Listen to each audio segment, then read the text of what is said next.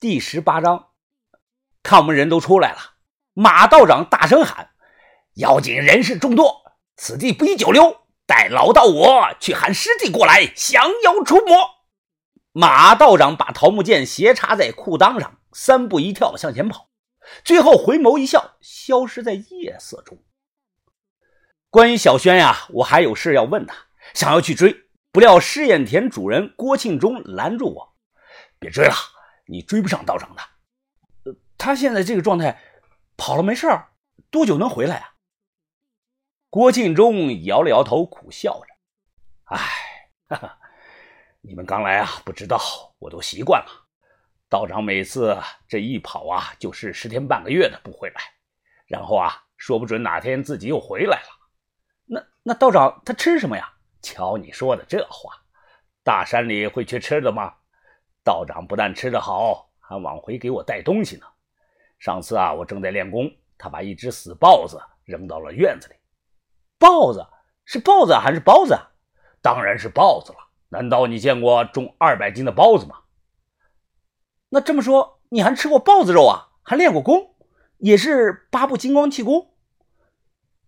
他小声的对我耳边说道：“别跟别人乱说啊，吃包子可是犯法的。”其实啊，豹子肉就跟兔子肉一样发酸，不好吃。另外啊，道长确实教过我一点八部金刚功，不过我练两天就不练了。那那你怎么不练了？有副作用啊？哎呀，有没有副作用不清楚。反正啊，练功的那半个月啊，我的血压很稳定，一直保持在二百六，就没下来过。第二天上午，我们离开了试验田这里。郭庆忠呢，帮我们灌满了水，还叮嘱我们：“哎，各位啊，田里的还有活要忙，我就不送你们了。你们想住宿的话呀，欢迎随时过来。哎，对了啊，你们要是看到道长的话呀，告诉他一声，让他早点回来。”告别了他，又走了一天半，真正的到了人迹罕见的地方，我隔老远就能听到哗啦啦的流水声。老福朝前望了望。回头，他看了我一眼。再往前走啊，就到独龙河了。那里的水流很急啊，而且河水不能喝，所以啊，之前我才让你们灌满饮用水的。到了地方一看，水流很急，河面宽阔，河水微微的泛黄，就跟农村地区的井水的颜色一样。我很好奇呀，哎，福叔啊，这水看着不脏，怎么不能喝呀？哎呀！看着不脏，那就是不能喝，一喝准拉肚子的，牲畜都不喝的。独龙河以前啊叫毒龙河，有人做过研究，说河里还有大量的大肠杆菌，对比正常的饮用水啊，超标了足足有三百多倍啊！豆芽仔惊呼啊，三百多倍，那不那还不一口把人给毒死了？怪不得这条河里连条鱼都看不到呢。造成这种状况有原因的，一呢是雪山融化后水本来就脏，二是独龙河最上游啊是藏民活跃的放牧区，各种动物的粪便、生活垃圾啊都丢到河里了。到了下游，河水经过稀释后啊还泛黄，哎，可能水里都是尿。别走了，先等等吧。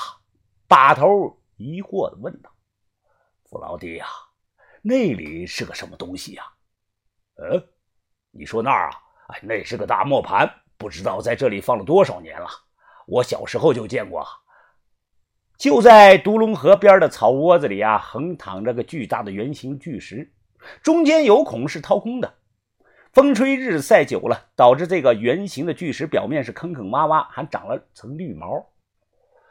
把头蹲下看了看，又伸手摸了摸巨石表面。这个东西呀，年代很早，山里呀怎么会有这么大的磨盘呢？要多少头牛才能拉得动它工作呢？还有啊，为何磨盘上有这么多的凹槽呢？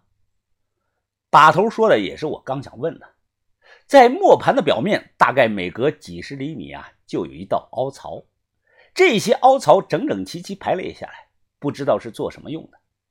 豆芽仔看了看，哎，把头，哎，我知道了，说不定这个磨盘啊，几百年前就立在河里了，通过水流，哎，带动着转动它工作的，是不是啊？这样，于哥马上否定他：“鸭仔啊，你说的怎么可能呢？这个东西目测超过三分半重啊，水流怎么可能带动它呢？”把头环顾四周，这个东西啊，是不是从哪个地方滚下来的呢？王教授啊，别研究它了，咱们赶快赶路吧，明天才能到彭地那里的。老福对大磨盘没有兴趣，催促我们赶路。哎，你们快看，这里是不是有字啊？小轩突然有了发现。哎，什么字？我看看。这一看啊。就在大磨盘躺地面上的那一面的边缘的位置啊，有几个文字露了出来，看不全，只能看到一些笔画，因为被压住了。哎，大头，要不咱们想个办法把它翻过来吧？我包里有撬棍。于哥立即说道：“啊，啊，行不通的，我们的撬啊撬棍太短，用不上。”老福就在旁边，于哥呢差点说漏嘴，他是想说啊，我们撬棺材用的撬棍太短了。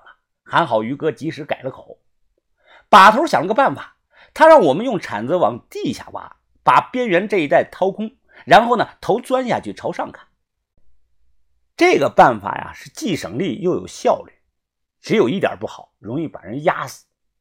看到铲子，老福很惊讶啊，哎，这个是洛阳铲吧？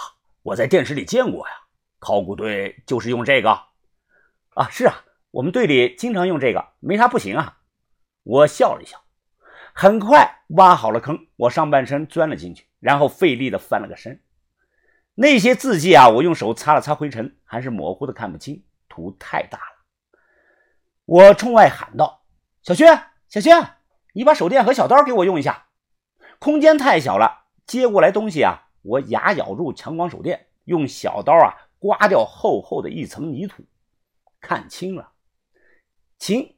秦秦凤路，前前什么局随行？中间那个字啊，我实在是认不出来。磨盘底下就刻了这么一行小字。我爬出来说道：“秦凤路是哪儿啊？康定这里有这个地名吗？”老福摇头说：“不知道，没听说过有这个地方。”此刻把头啊，眉头紧锁，眼睛死死的盯着大磨盘看。把头足足看了有好几分钟。突然，他抬起头来。哦，我知道了。很久以前呐，西夏人经过了这里，丢下了这个东西。这个东西啊，离路边近，是因为他当年是从马车上滚下来的。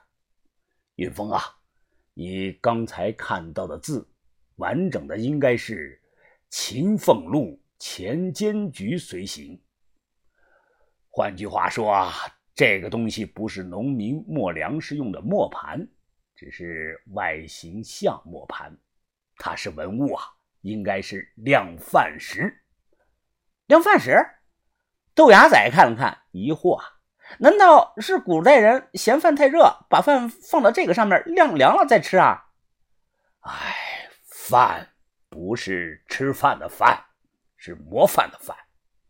把头无奈的大声说：“是钱饭。”豆芽仔仍旧的摇头：“哎呀，不知道啊，我只知道麦饭石，我老舅用过麦饭石水，哎，水杯喝茶的。”云峰啊，你怎么看啊？知道了没有啊？把头问我，我说不知道啊。把头提醒我：“秦凤路钱监所是北宋时期靠近西北的一所铸钱局。”脑海中灵光一闪，我猛地一拍手，我知道了怎么回事了，把头。